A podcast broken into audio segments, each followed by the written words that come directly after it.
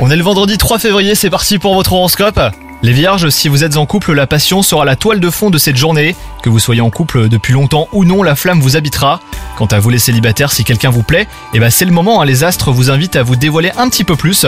Votre difficulté à recevoir des ordres ou à être soumis à une quelconque autorité pourrait bien vous causer des petites difficultés hein, sur le plan professionnel les vierges.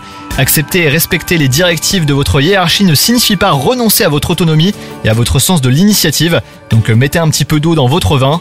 Bienveillance envers vous-même, tel sera le conseil pour cette journée les vierges. Sans toutefois vous martyriser, apprenez à faire les choses sans excès et faites de l'exercice.